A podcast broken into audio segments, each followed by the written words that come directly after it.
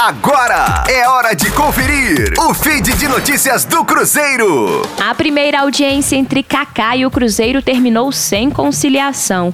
O encontro aconteceu nesta terça-feira na primeira vara do trabalho de Belo Horizonte. O time celeste justifica por meio de seu corpo jurídico que efetuou o pagamento de R$ 251.443,04 ao atleta. Kaká, no entanto, aponta que o valor é referente a salários anteriores, por isso sua ação na Justiça.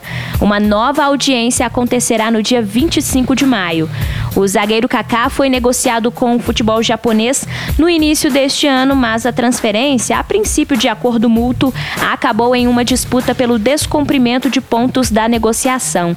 Sem o recebimento dos valores, Kaká ingressou na justiça pedindo uma indenização de mais de 500 mil reais.